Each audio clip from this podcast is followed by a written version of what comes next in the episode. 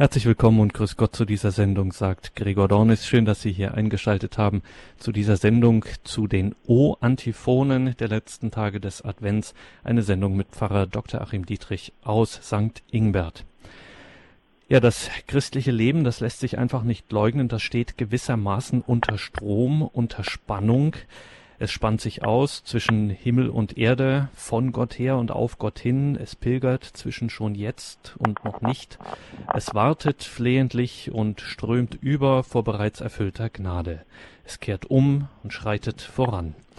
Kaum eine Zeit im Kirchenjahr steht so für diese Spannung wie der Advent. Über vier Sonntage verdichtet die Kirche in ihrer Liturgie dramatisch die Zeit und ruft schließlich in unvergleichlich erhabenem Gebet den Countdown zum Erscheinen des Erlösers in den O-Antiphonen. Am 17. Dezember geht es damit los und da müssen wir einfach hier in der Credo-Sendung näher darauf schauen. Freuen uns, dass wir das gemeinsam mit Pfarrer Dr. Achim Dietrich tun dürfen. Er ist Stadtpfarrer von St. Ingbert im Bistum Speyer. Dort haben wir ihn jetzt telefonisch zugeschaltet. Guten Abend, Pfarrer Dietrich. Guten Abend. Pfarrer Dittrich, diese O-Antiphonen, das ist ein sehr eigenwilliger Name. Was sind das, diese O-Antiphonen? Ja, die O-Antiphonen, die Titulierung, der Begriff, der bezieht sich halt ganz einfach auf, ähm, ja, auf das Sprachbild. Ähm, es geht um das kirchliche Stundengebet der Priester, der Klöster, äh, wo eben ja, viele Psalmen gebetet werden. Also das ist ja das andauernde Psalmengebet der Kirche schon vom Alten Testament her. Und die 150 Psalmen werden da eigentlich immer äh, durchgebetet. Also das Psalterium ist das, der Gebetsschatz der Kirche, der also von den Priestern und Ordensleuten immer, immer wieder gebetet wird. Und die einzelnen Psalmen bekommen einen Rahmen. Äh, idealerweise wird das kirchliche Stundengebet äh, in Gemeinschaft gebetet und gesungen. Und die Antiphon, Anti und Phon, also da wird deutlich, das ist ein Wechselgesang. Und ähm, die Antiphonen selbst, die Rahmen, den Psalm, den man dann äh, miteinander betet im Wechsel. Und auch dieser, dieser Eingangsvers, der wird also am Anfang gesungen, in der Regel wird er vorgesungen und dann von der Gegenseite äh, noch einmal gesungen. Und am Schluss dann gemeinsam. Das also das sind die sogenannten Antiphone. Ja, und in diesen letzten sieben Tagen äh, vor Heiligabend, äh, da haben diese Antiphonen der, des Abendgebetes, der Vesper, eine, eben eine besondere Gestaltung. Es ist also jeden Abend eine Antiphon, die beginnt mit dem Ausruf O, also als Ausruf ohne tiefere Bedeutung. Und ähm, es ist ein Anruf letztlich es wird der, den wir erwarten, auf den wir uns, auf dessen Ankunft wir uns vorbereiten, Jesus Christus, er wird mit Bildern und Motiven des Alten Testamentes vor allen Dingen, wird er also angerufen, äh, zum Beispiel die erste Anrufung, O Weisheit. Von daher also kommt dieser Begriff O Antiphone. Was ist das Besondere an diesen Antiphonen? Also die Staffelung ist natürlich sehr äh, auffällig. Es ist ein, ja, ein Weg von sieben Stationen. Sieben ist ja die, ähm, die heilige Zahl für die Welt, für die Zeit. Die Vollendung dann am achten Tag. Äh, in sieben Tagen wurde die Welt erschaffen. Sieben Tage hat auch unsere Woche. Dann am achten Tag ist dann die Vollendung, der Tag des Herrn. Und ähm, also diese Staffelung, dass diese Antiphonen so durchgestaltet sind, äh, Sie haben das schön modern gesagt, also so eine Art Countdown. Es wird also die letzte Woche wird dann wirklich dann äh, ganz bewusst Tag für Tag, Abend für Abend äh, abgeschritten. Das Ziel aber ganz deutlich im Blick eben Jesus Christus. Und es ist eben Weihnachten viel mehr als nur ein, ein, ein romantisches äh, ja, Kinder- und Familienfest, sondern es ist wirklich ein Heilsereignis, äh, das wir da jedes Jahr begehen, ähm, das sogar noch einen viel größeren Bogen ausspannt als jetzt nur die Geburt Jesu Christi, die sehr wichtig und zentral ist, aber eben äh, es ist nicht nur ein Blick zurück auf Gewesenes in der Heilsgeschichte, sondern es ist eigentlich äh, auch ein Blick voraus. Also das ähm, ist nicht nur Vergangenheit, sondern eben auch schon der Blick auf die zweite Wiederkunft Jesu Christi. All das fließt da zusammen. Äh, an Weihnachten wird es gar nicht so deutlich wie vielleicht in den, in den Tagen äh, vor Weihnachten, also in den Lesungen und eben in diesen Anrufungen Jesu Christi ähm, unter diesen sieben Motiven, denn sieben O-Antiphone sind es, für diese sieben Tage vor Heiligabend. Und genau diese sieben Anrufungen wollen wir uns hier im Einzelnen anschauen und dann eben auch sehen, was es, was sich dahinter verbirgt, auch an theologischem Sinn, was das eben auch, es ist ja immer das Gesetz des Betens, ist das Gesetz des Glaubens, da fließt natürlich jede Menge auch für unseren Glauben heraus. Hier in der Credo-Sendung bei Radio Horeb und Radio Maria, wo wir uns heute mit den O-Antiphonen beschäftigen und da Pfarrer Dr. Achim Dietrich aus St. Ingbert hören dürfen. Es geht los mit der Weisheit in den O-Antiphonen. O Weisheit, hervorgegangen aus dem Munde des Höchsten, die Welt umspannst du von einem Ende zum andern, in Kraft und Milde ordnest du alles, komm und lehre uns den Weg der Einsicht. Was verbirgt sich hinter diesen Worten?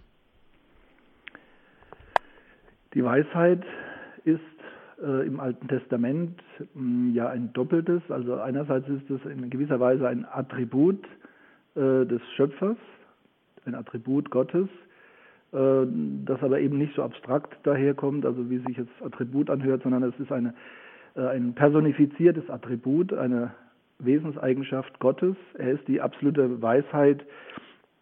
Das hat sich besonders im Alten Testament dann in den Jahrhunderten vor, äh, vor Christi Geburt in der sogenannten Weisheitsliteratur sehr deutlich gezeigt.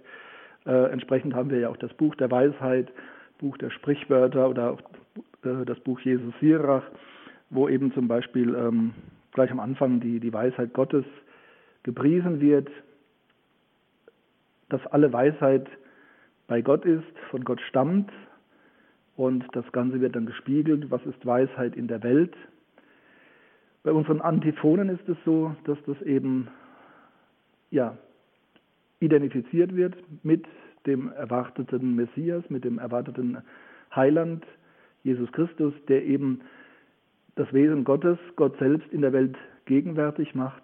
Eben diese Weisheit. Weisheit, äh, das haben wir in den Psalmen oder eben auch in der Weisheitsliteratur von menschlicher Seite, ist letztlich nicht eine eine, äh, eine besondere Klugheit, sondern letztlich äh, zunächst eine Haltung, äh, nämlich die Gottesfurcht. Das ist eigentlich auf menschlicher Seite die, ähm, die Weisheit, die Haltung der Weisheit.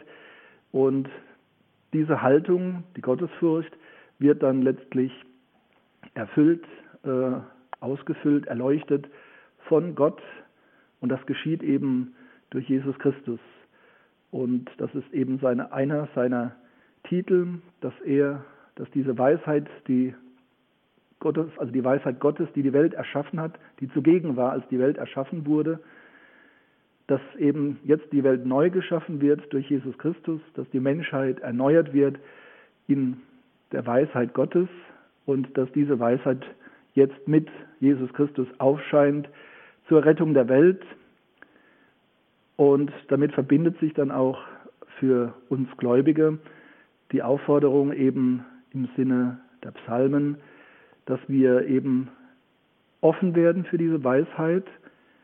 Das ist also nicht Wissenschaft und äh, Klugheit, sondern ähm, dass wir ja bereit sind, auf Gott hinzuhören, uns von ihm äh, belehren zu lassen, von ihm alles zu erwarten, seine Offenbarung hören zu wollen dass also nicht wir neugierig sind und wissen wollen und begreifen wollen, sondern dass wir uns ja offen zeigen, demütig, gottesfürchtig und dann von Gott erleuchtet werden, ja, geführt werden auf den, ja, auf dem notwendigen Weg, dem Weg des Lebens und der Liebe, den wir selbst aus eigener Kraft nicht finden, weil wir in einer gefallenen Welt leben, die der Erlösung bedarf Jesus Christus, er ist es, der uns diese Weisheit bringt in Person.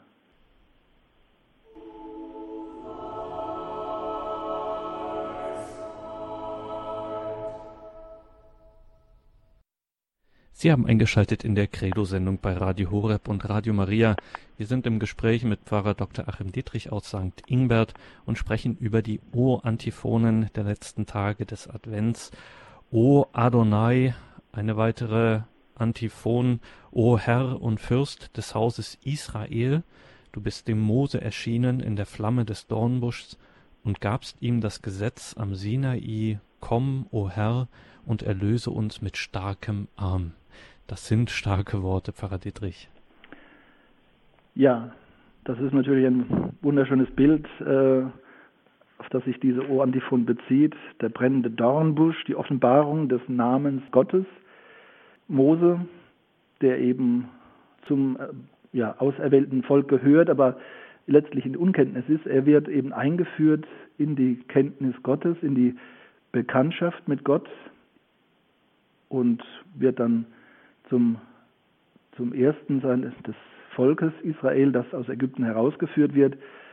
Und die Begegnung mit diesem mittlerweile unbekannt gewordenen Gott geschieht eben am Sinai.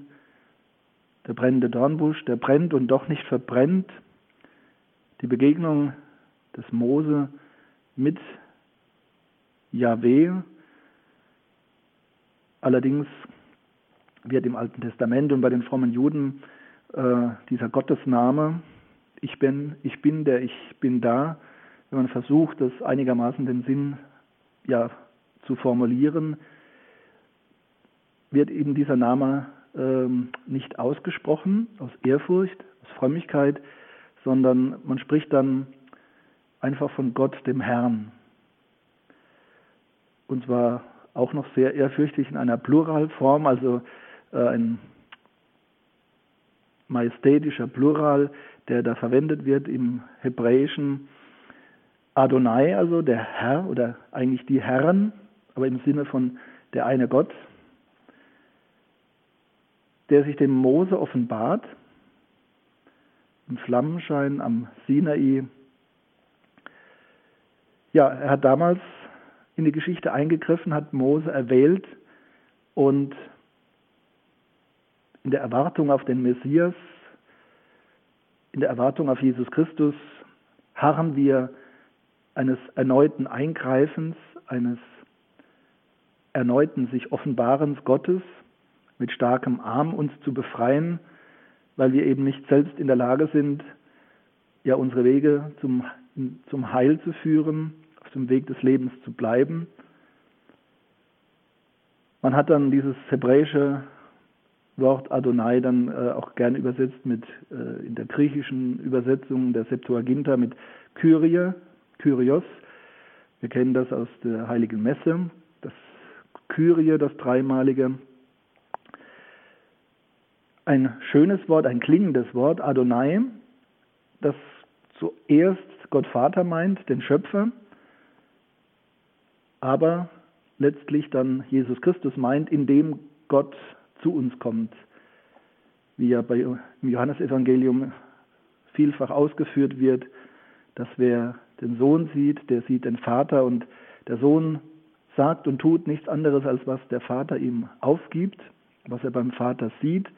Also diese Einheit zwischen Gott Vater und Gott Sohn, sodass auch dieser ähm, Würdetitel, dieser höchste Würdetitel Adonai dann ja letztlich auf Jesus Christus hinzielt, indem Gott sich erneut seines Volkes erbarmt. Besonders im Matthäus-Evangelium wird Mose ja als das Vorbild äh, Jesu genommen. Also Jesus ist der zweite Mose, der nun endgültig die ganze Menschheit letztlich äh, zum Volk Gottes macht und zum Heil führt.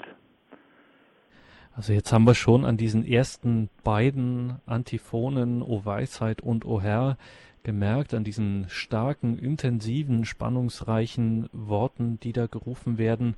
Im, auch in der Vorbereitung jetzt auf äh, das Fest, auf Weihnachten, die Geburt des Herrn, wenn man auch diese Antiphone nochmal meditiert, quasi, dann merkt man, aus ihnen spricht ein unglaublicher adventlicher Ernst und eine äh, Kraft. Also das, was hier passiert, ist nicht so etwas, wie wir das seit den Tagen der Romantik vielleicht immer ein bisschen geneigt sind, sehr romantisiert und sehr ein bisschen süßlich äh, zu sehen. Aber welche Wucht eigentlich, welche geradezu metaphysische Wucht hinter diesem Weihnachtsfest steht. Ja, die Welt umspannst du von einem Ende zum anderen, dann sieht man das entsetzte Gesicht des Mose mit dieser Offenbarung der Flamme im Dornbusch und äh, Komm, o Herr, und erlöse uns mit starkem Arm. Also was an Weihnachten passiert, ist keine, ähm, ist keine sanft säuselnde, ähm, sondern das ist schon ordentliche Offenbarung und wirklich tatsächliche Erlösung der aus hartem Weh klagenden Menschheit, mhm. wie es im Lied heißt.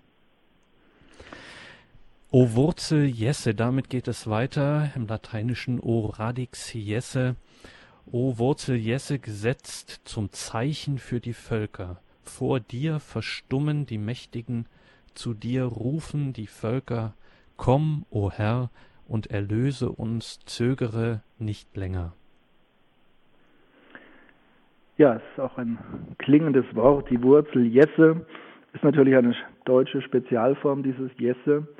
Ähm, in der heutigen Bibelübersetzung ist es eben äh, Isai, der damit gemeint ist, der Stammvater für das Haus David. Ein Bild aus der Natur, Radix, Wurzel. Es ist also etwas, was in der Welt, in der Menschheit wurzelt und aus der Menschheit auch hervorgeht. Also die Erlösung, der Retter kommt uns nicht irgendwie, äh, ja, so modern, salopp gesagt, äh, quasi als Außerirdischer mit dem, mit dem Raumschiff eingeflogen, sondern er geht aus der Menschheit hervor. Und äh, er geht aus dem Volk Israel hervor das auserwählte Volk und äh, innerhalb dieses Volkes dann auch einzelne auserwählte Gestalten. Wir finden äh, die entsprech also die Hauptstelle für diese O-Antiphon, O-Wurzel Jesse im Buch Jesaja im elften Kapitel. Und da heißt es also, Spross aus der Wurzel Isais, der dasteht als Zeichen für die Nationen. Zuvor hat es schon geheißen, doch aus dem Baumstumpf Isais wächst ein Reis hervor. Das ist vielleicht noch das noch stärkere Bild, denn ein Baumstumpf, das ist eben ein gefällter Baum, es ist nur noch ein Rest, ein Strunk und ähm, ja, der kann auch tot sein, da kann auch nichts mehr hervorgehen. Isai er aber aus ihm geht ein, ja, also tatsächlich in der Geschichte äh, eine, eine Familie hervor, dann und dann der Gesalbte des Herrn, David. Der Baumstumpf macht deutlich, in der Geschichte der Welt ja, ist vieles zerschlagen und zerbrochen. Es ist also kein Planspiel Gottes, das genauso abläuft, wie er das festgesetzt hat, sondern es gibt eben diese Freiheitsgeschichte der Menschheit, äh, auch mit Ungehorsam und äh, Widerstreben und Sünde. Und dennoch, selbst wenn die Menschheit den Baum Gottes umhaut und äh, fällt, Gott setzt seinen Heilsplan schlussendlich doch durch. Wir kennen auch das Motiv, das Bild des heiligen Restes. Ähm, das Volk Israel, das immer wieder abtrünnig wurde, immer wieder sich von Gott abgewandt hat, obwohl er ihm so viel Nähe und so viel äh, besondere Zuwendung gezeigt hat. Das Volk, das sich abwendet und ein Teil, ein letzter Teil des Volkes, ein heiliger Rest bleibt treu und äh, mit diesem heiligen Rest ja, führt Gott dann doch seine Heilsgeschichte weiter. Und das ist eben auch in diesem Bild des des Sprosses, des Reises, der da aus dem Baumstumpf hervorgeht, schön ins Bild gesetzt. Es ist ein Zeichen, aber eben nicht nur für wenige. Wenige sind es, die den Plan Gottes dann ja, durchführen und beherzigen, sich als Mitarbeiter ja, gewinnen lassen. Aber es ist die Zielrichtung natürlich doch immer wieder, sind wieder alle, das ganze Volk, alle Menschen. Gott triumphiert über die Anmaßung der Menschen, über alle Imperien und Tyranneien und Fürsten und Könige, die meinen, ohne Gott auszukommen oder äh, ja Gott unwirksam in der Welt machen zu können. Und hier dann aber auch sehr deutlich dieses Wort komm, komm. Also was wir dann aus der Johannesoffenbarung kennen, dieses Maranatha am Ende der Johannesoffenbarung. Und das ist sehr adventlich, das ist dann wirklich ganz stark. Also dieses Herbeirufen, was damals geschehen ist im alten Bund, das soll jetzt wieder geschehen mit der Geburt Jesu Christi und das soll wieder geschehen, auch jetzt bald 2000 Jahre später, eben weil wir ja auch an die Wiederkunft Jesu Christi glauben, der letztlich immer neu zu uns kommen möchte, in jede Zeit hinein und am Ende der Geschichte dann final kommen wird. Ja, dieser Sehnsuchtruf, dieses Kommen, also es, ist ein, es sind Verse der, Sehnsucht, äh, schon dieser ja, emotionale Einstieg mit diesem O, dieses Rufen, Herbeirufen, Anrufen, die Sprache, die gehobene, würdevolle Sprache und dann dieses, dieses Bitten, dieses inständige Bitten, Gott möge doch in Jesus Christus jetzt uns erneut und endgültig erlösen.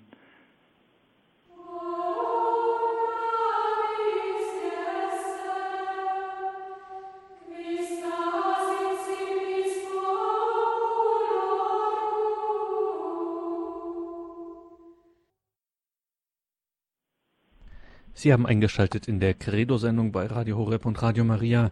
Wir sprechen heute über die O-Antiphonen, tun das mit Pfarrer Dr. Achim Dietrich aus St. Ingbert, waren eben bei der Wurzel Isais, der Wurzel Jesse im davidischen Geschlecht und es geht weiter mit David, O Clavis David, O Schlüssel Davids und Zepter des Hauses Israel, du öffnest und niemand schließt, du schließest und niemand öffnet, Komm, o Herr, und befreie aus dem Kerker den Gefangenen, der da sitzt in Finsternis und im Schatten des Todes.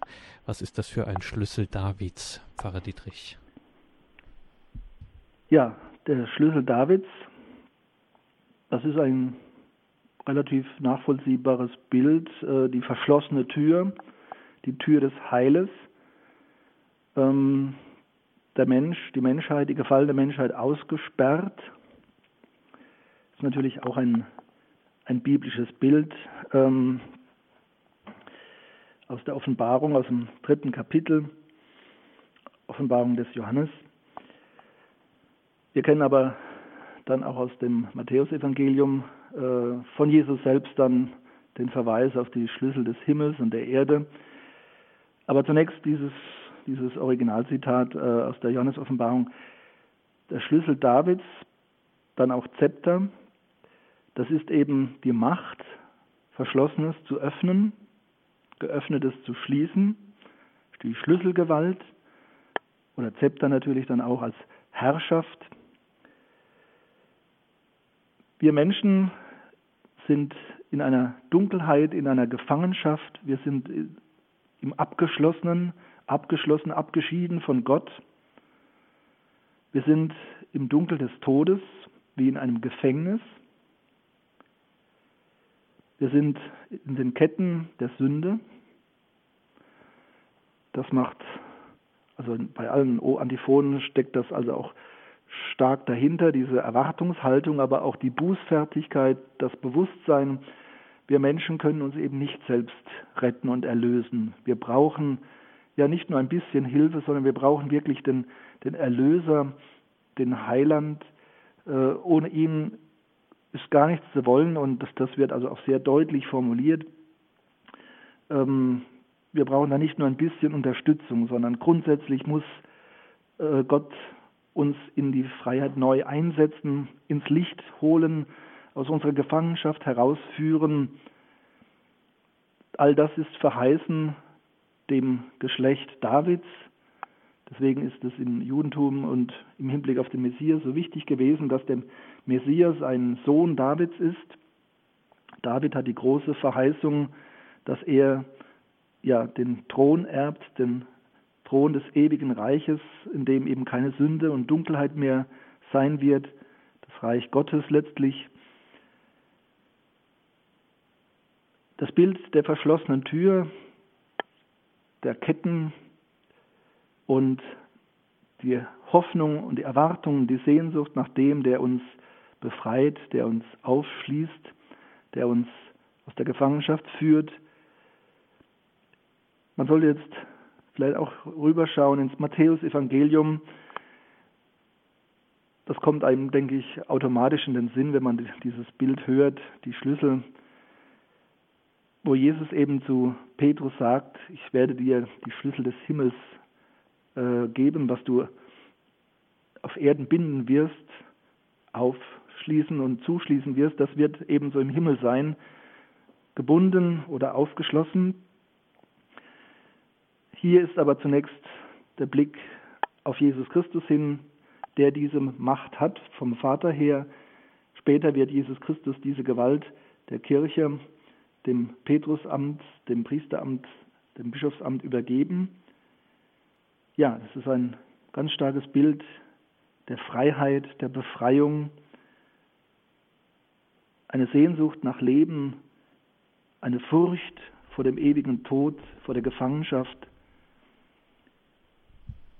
Also auch diese O-Antiphon macht deutlich, es ist wirklich ein, ein inniges Rufen der Sehnsucht, der Erwartung vor Weihnachten.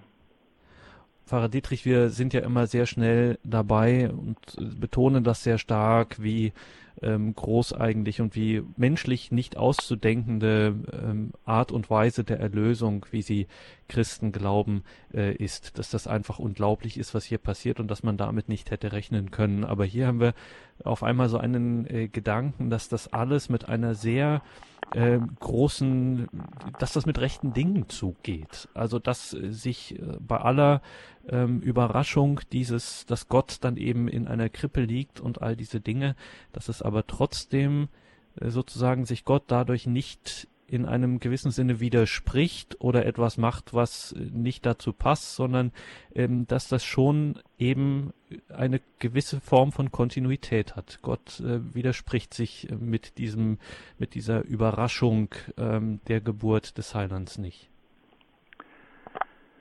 Also widersprechen sicher nicht, aber es ist das Unerwartete, das eigentlich für menschliches Denken ja nicht fassbar ist. Also dass Gott sich mitteilt durch Propheten, das ist noch denkbar äh, für menschliches Empfinden, glaube ich, auch nachvollziehbar. Irgendwo, wenn Gott der Schöpfer ist, der Allmächtige.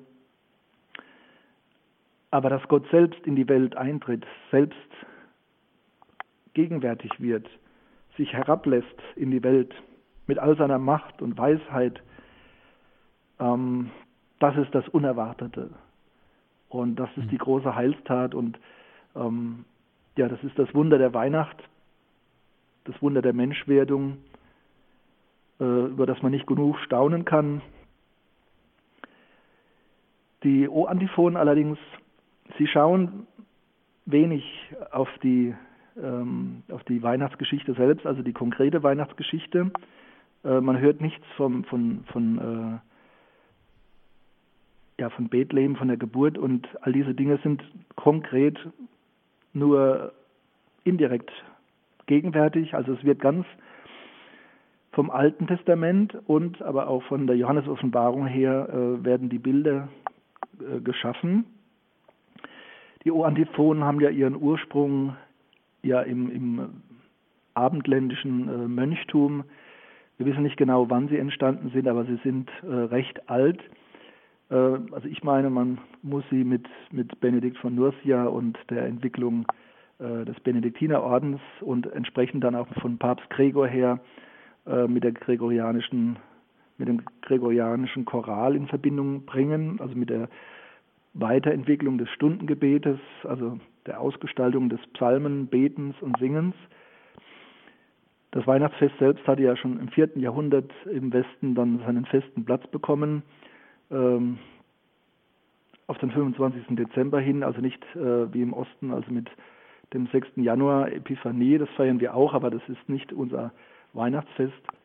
Ja, und diese O-Antiphonen, die schreiten auf dieses Fest zu, aber eigentlich mit einem Blick über Bethlehem hinaus. Es ist also jetzt nicht so äh, ein Anweg auf die, die Krippe hin, sondern es ist ein, ein in den Gedanken und Bildern des Alten Testamentes sinnieren und ja auch sehnen, schauen, was Gott da tut, was das bedeutet. Und dass eben Gott in seiner Macht wirklich in die Welt kommt, uns seine Nähe schenkt, uns Erlösung schenkt. Dass also der, der Heilige, wie es in der Offenbarung äh, des Johannes heißt, der Wahrhaftige, der Heilige, der den Schlüssel Davids hat.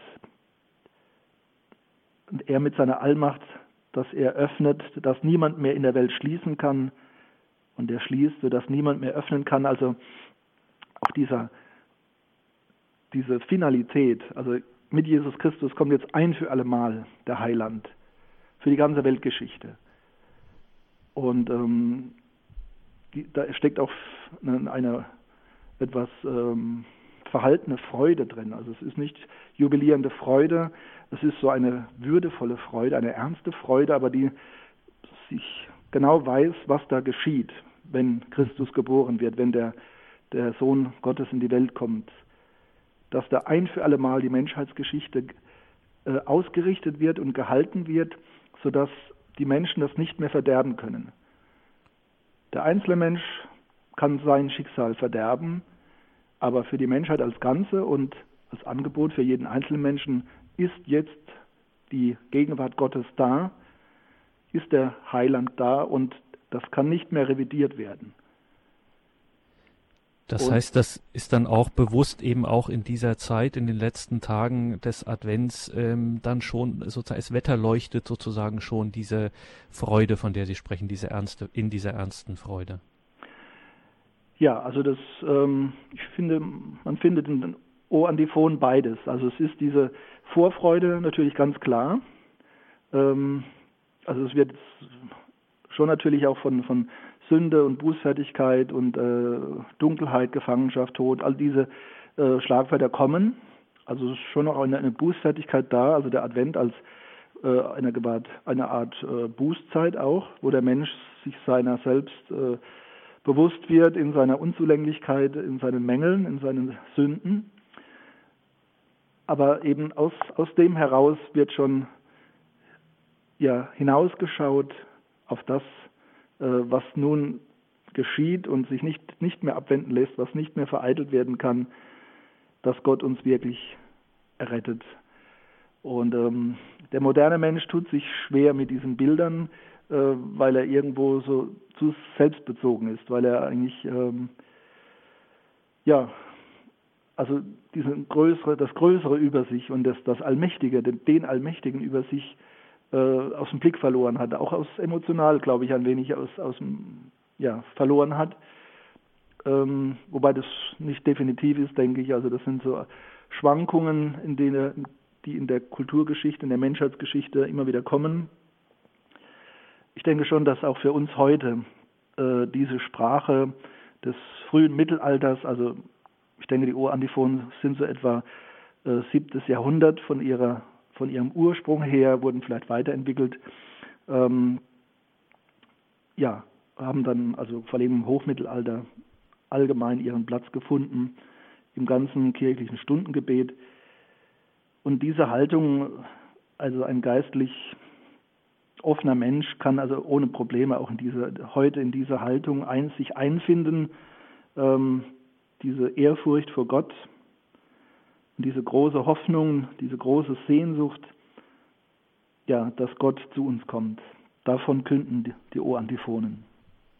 Und es geht weiter mit starken Bildern O Orients, o Aufgang, Glanz des ewigen Lichtes, du Sonne der Gerechtigkeit, komm, o Herr, und erleuchte uns, die wir sitzen in Finsternis und im Schatten des Todes.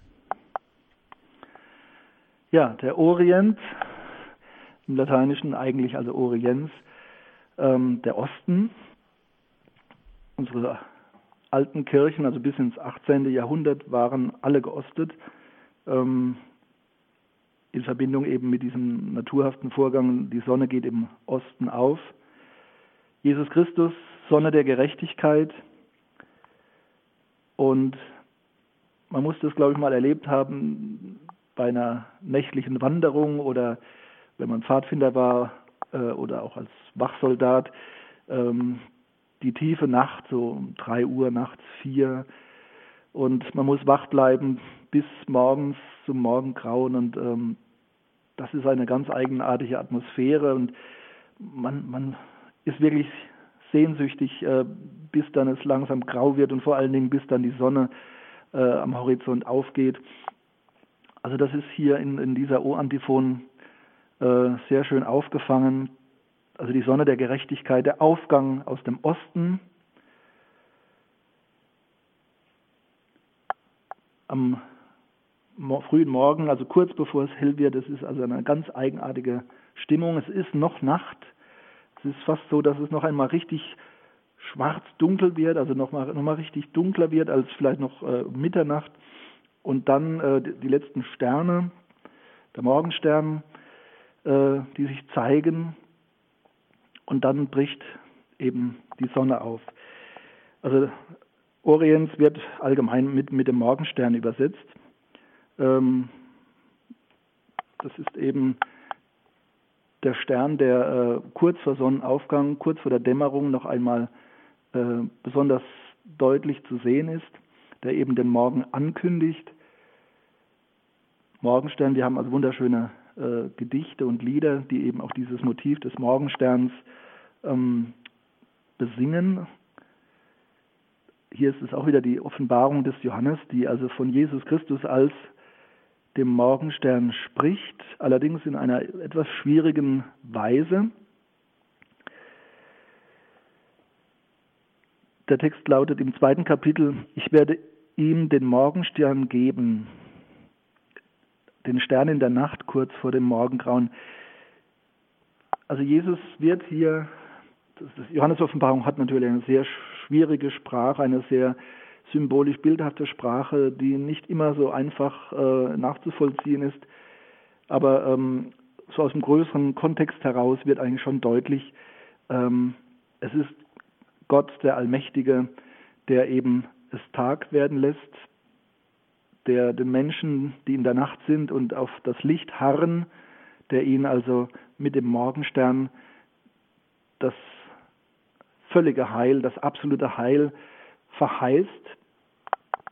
Das ist also letztlich keine Einschränkung ähm, Jesu Christi, dass man sagt, er ist ja nur äh, Morgenstern, ist doch eigentlich stärker das Bild ähm, Sonne der Gerechtigkeit. Äh, Jesus ist natürlich auch die Sonne der Gerechtigkeit. Das ist auch also äh, bei Malachi ein Bild, das auf Jesus bezogen wird. Sonne der Gerechtigkeit ist stärker als der Morgenstern. Allerdings müssen wir ja auch sehen, das merkt man auch heute in der Situation äh, der Gläubigen, der Kirche, ähm, die Gegenwart Jesu Christi ist vorhanden, aber sie ist vielen ja nicht sichtbar. Also es ist irgendwo äh, noch eine Verwirrung da, fast wie für manche wie eine Nacht, äh, dass sie Jesus nicht erkennen können als Sonne der Gerechtigkeit, äh, als letztlich als Gottes Sohn. Ähm, also es gibt auch heute noch Glaubensnacht. Das kann man für die Gesellschaft sagen, dass Teile der Gesellschaft also befangen sind oder im Nebel sind oder in, in, im Dunkeln sind, abgewandt sind. Es kann einem auch persönlich passieren, dass man in äh, die Nacht des Glaubens gerät. Und da ist Jesus dann eben aber doch der, der ganz hell leuchtet äh, und von der eigentlichen Macht des Tages kündet, die er selbst letztlich ist. Also ähm, da muss man dieses Bild, dieses bescheidenere Bild, dieses ähm, hinführende Bild des Morgensterns dann verbinden mit dem Bild der Sonne, die dann die Fülle bringt, die Herrlichkeit, das Leuchten, die uns dann rettet aus unserer Finsternis und dem Grab unserer Sünde.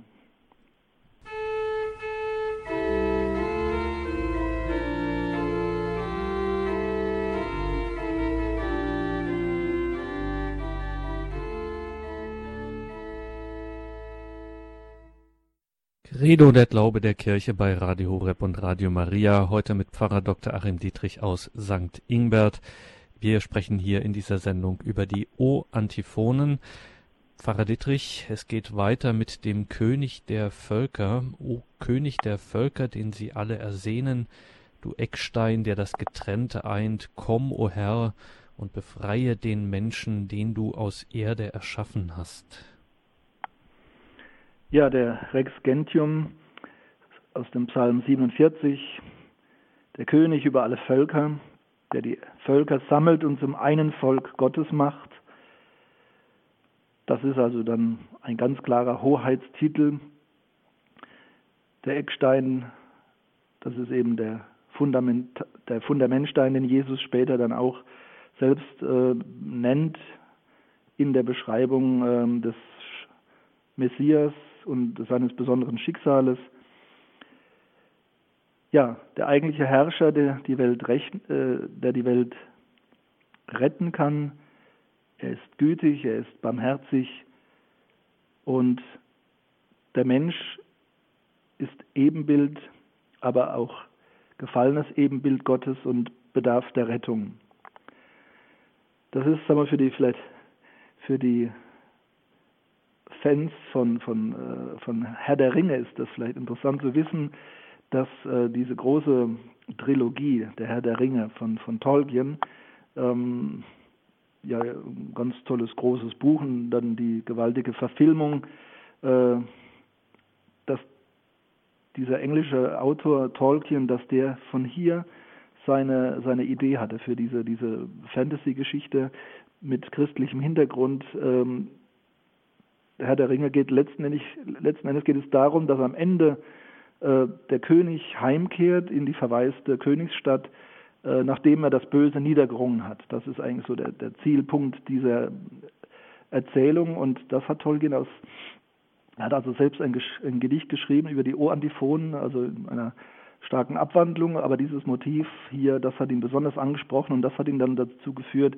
über tausend Seiten eine, eine Fantasy-Welt zu entwickeln, die also jetzt nicht äh, die Bibel paraphrasiert, aber die doch äh, christlichen Geist atmet. Ähm, das ist also äh, interessanter Gedanke. Ja, das ist, äh, wir feiern das Christkönigsfest, also dass Jesus König ist, der wahre König der Welt. Das ist also uns ähm, sehr geläufig, äh, sehr klar. Ähm, ein König eben, der sich interessiert für seine Untertanen, für sein Volk, ähm, das eben der, der Zuwendung, der Rettung bedarf. Und Christus ist eben nicht nur Richter, der über die Sünde richtet, sondern vor allen Dingen auch Retter, der uns äh, herausführt aus unserer Not.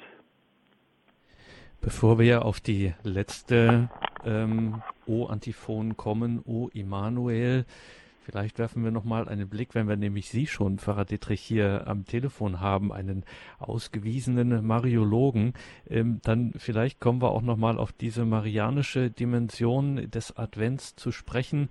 Also jetzt beim König der Völker ist es unmissverständlich, aber es scheint immer mal wieder so ein bisschen marianisch zu schillern, diese O-Antiphonen. Also ich habe sie jetzt ja auch immer in einer Version vorgetragen, die sich eine sehr direkt und sehr genau am lateinischen Text orientiert, die genauen äh, liturgischen Fassungen, wie sie schon beim Orients zum Beispiel da, äh, wo der Morgenstern ähm, genannt wird. Also man denkt so ein bisschen an das Bild der Kirchenväter, wo so Maria auch die Morgenröte genannt wird, die mhm. dann vom Aufgang kündet oder auch die Weisheit, das geht auch manchmal so ineinander äh, über. Haben wir das hier auch ein bisschen diese Dimension, dass man manchmal nicht so richtig weiß, äh, na nicht so richtig weiß, aber dass es so, wie ich sagte, so ein bisschen auch ineinander übergeht oder sich sich umarmt sozusagen dieses dieser marianische Impuls mit der messianischen direkten messianischen messianischen Erwartung?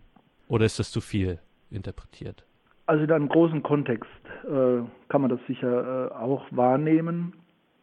Also der Benediktinerorden ist ja ausgesprochen marianisch und ähm, äh, zum kirchlichen Stundengebet zur Vesper gehört auch äh, das Magnificat, der Lobgesang Mariens. Also das ist eigentlich auch immer äh, ja, atmosphärisch auf jeden Fall immer dabei. Äh, der, der Mönch betet ohnehin in einer marianischen Haltung.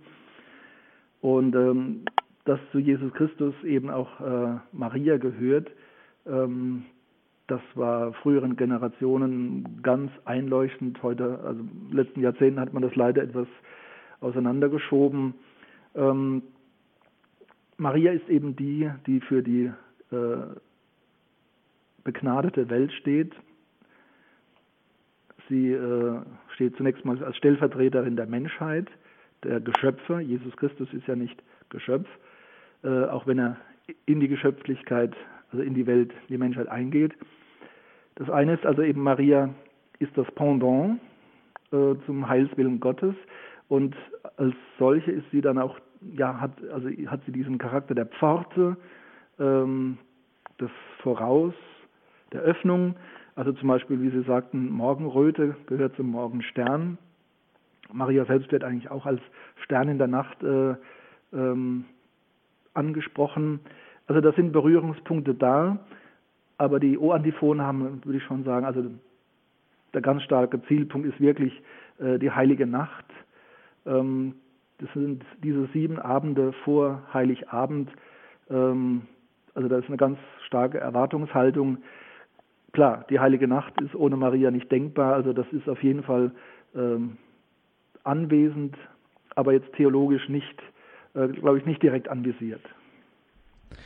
Wir gehen nach Nürnberg zu Frau Krämer.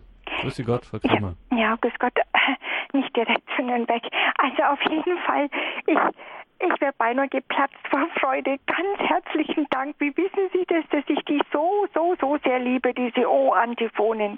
Und die, die beten wir jetzt also an, an, in unserer Freitagsbetstunde äh, daheim. So, und jetzt bin ich so glücklich, dass Sie so vieles angesprochen haben. Das ist ja praktisch die ganze Lehre der Kirche, was Sie jetzt da dargelegt haben.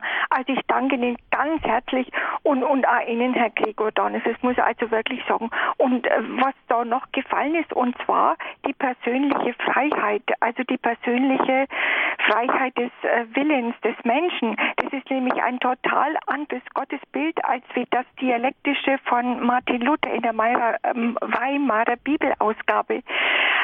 Also Sie haben das. Und, und jetzt hat schnell noch eine, eine ähm, Predigt von dem heiligen Augustinus. Ich habe es jetzt aber nicht da. Ähm, und zwar, der sagt, die Wahrheit sproßt aus der Erde hervor. Also ich weiß gar nicht, für was ich Ihnen am meisten danken soll und vor allen Dingen auch für die Mutter Gottes, der Sitz der göttlichen Weisheit. Vergelt's Gott für alles. Eine physische Wucht, Herr Gregor Donnes, Dankeschön.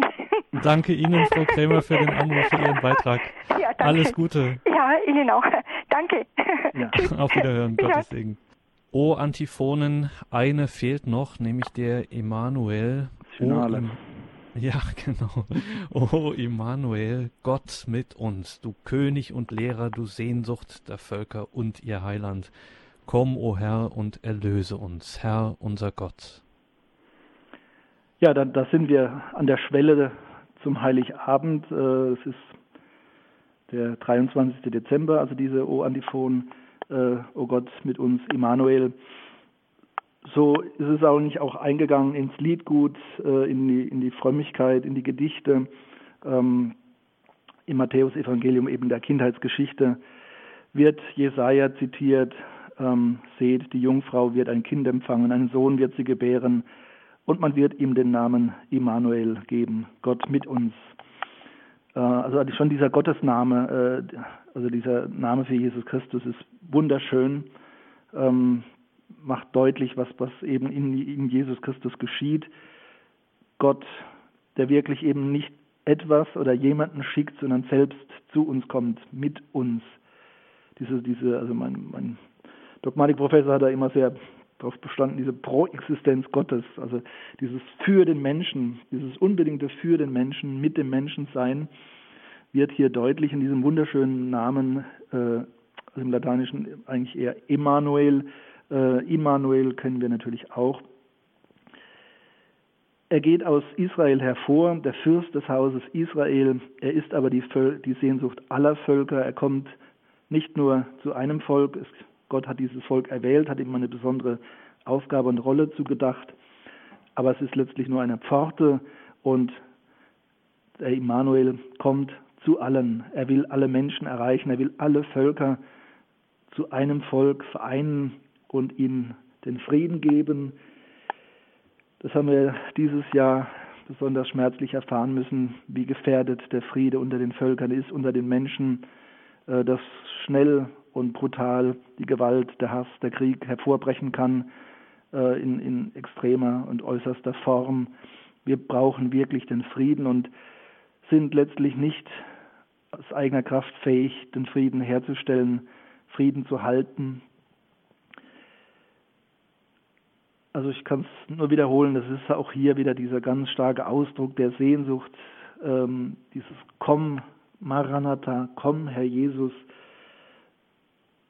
Also ich denke, das ist wirklich eine wunderschöne Form der, der, des Hinschreitens auf die heilige Nacht, auf Weihnachten, wo uns Maria äh, das Heil geboren hat und ähm, dieses, diese, dieses Heil, diese Nähe Gottes ist nun gegeben und äh, wir Christen müssen jedes Jahr neu, das dürfen wir das ganz intensiv äh, vollführen und auch neu unsere Haltung, äh, ja, unsere adventliche Haltung stärken, die dann eben nicht äh, mit Weihnachten sich auflöst, sondern es ist eigentlich eine dauerhafte Haltung, die wir ja gewinnen sollen, ähm, dieses Hinschauen, diese Hoffnung, äh, dieses Harren auf den Herrn, der ja immer wieder in unsere Welt und zu uns, zu, zum Einzelnen kommen möchte und der dann auch am Ende, ja, als Omega der Weltgeschichte kommen wird.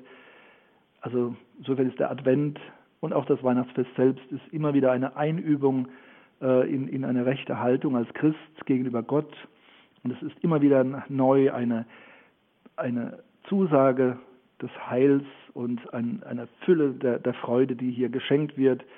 Und ähm, Fülle kann eben nur geschenkt werden, wenn man sich erfüllen lässt. Und die O-Antiphonen sind da also wirklich eine der wichtigsten Formen jetzt in diesen letzten Tagen vor Weihnachten, dass wir da wirklich unser Herz ganz und gar öffnen, auch unseren Verstand alles ausrichten auf Gott und seinen Heiland, auf Jesus Christus. Wir schreiten schon voran in der Zeit, aber vielleicht können wir am Ende der Sendung doch noch mal ein bisschen spekulieren. Es fällt schon auf, Pfarrer Dietrich, wenn man die, jetzt wo wir so die durchgegangen sind, durch die O-Antiphonen, wenn man es christologisch ähm, mal nimmt, dann oder von den Ämtern Christi her denkt, dann verbinden wir ja mit Erlösung, mit Befreiung hauptsächlich und maßgeblich das priesterliche Amt Christi. Aber davon ist hier eigentlich, äh, hört man da kaum etwas durch, sondern es geht eigentlich um König und Lehrer, es geht um Macht, und äh, Lehre, es geht um Herrschaft und Weisheit. Davon ähm, erwartet man sich in diesen O-Antiphonen die Erlösung. Das ist schon erstaunlich und auffällig. Kann, kann man vielleicht auch sagen, dass es vielleicht auch eine ähm, Hilfe ist, auch auf diese beiden immer ein bisschen an der Seite herunterfallenden Ämter Christi zu schauen, dass er eben König oder Hirt ist, wie wir auch sagen, mhm. und eben Lehrer, Prophet. Also man muss halt klar sehen, das sind keine theologischen äh, Verse und Gedichte, also die äh, mhm. von einem Lehrbuch der Dogmatik inspiriert sind, sondern es ist wirklich also monastische Frömmigkeit, die, äh, die wir hier hören und an der wir teilhaben dürfen. Äh, monastische, also klösterliche Frömmigkeit, die ganz und gar aus der Bibel lebt und eben auch aus der ganzen Bibel mit, mit Altem, Neuen Testament und äh, die also ganz und gar auch in den Bildern und Motiven der Bibel denkt und formuliert.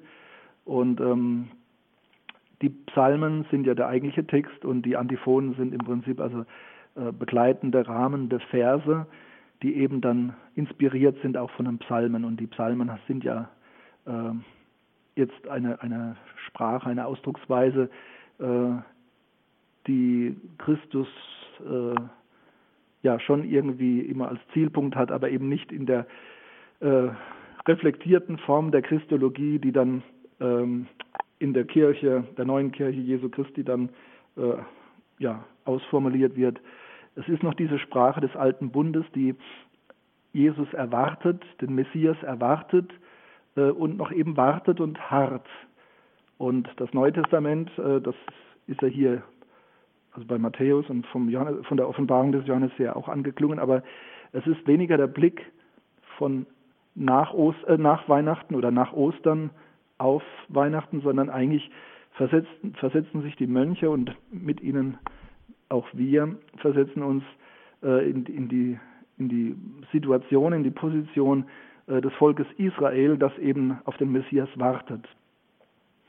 Also das sind paradoxe Zusammenhänge eigentlich. Es ist eine gewisse Spannung, äh, die aber auch das Christliche kennzeichnet, dieses schon und noch nicht. Jesus Christus ist gekommen, ähm, aber er wird am Ende alles zur Fülle führen. Also es bleibt auch eine Spannung, es bleibt ein noch nicht. Äh, und das wird eben in den Bildern des Alten Testamentes stärker ausgedrückt. Und ich denke, deswegen hat man auch diese Bilder vorrangig verwendet, diese biblische alttestamentarische Sprache. Danke, Pfarrer Dietrich, für diese Stunde, für diese Sendung, in der wir von Ihnen Betrachtungen zu den O-Antiphonen hören durften. Liebe Hörerinnen und Hörer, Sie können sich natürlich wie immer, wie Sie das gewohnt sind, eine CD bestellen unter der 08328 921 120. Schauen Sie auch ins Podcast- und Download-Angebot. Morgen im Laufe des Tages steht das dann dort auch für Sie bereit. Pfarrer Dietrich, wir müssen Sie natürlich zum Abschluss dieser Sendung noch um Ihre Stärkung für diese Tage bitten, für ihr, um Ihr Gebet und nämlich genauer um den Segen. Ja, gerne.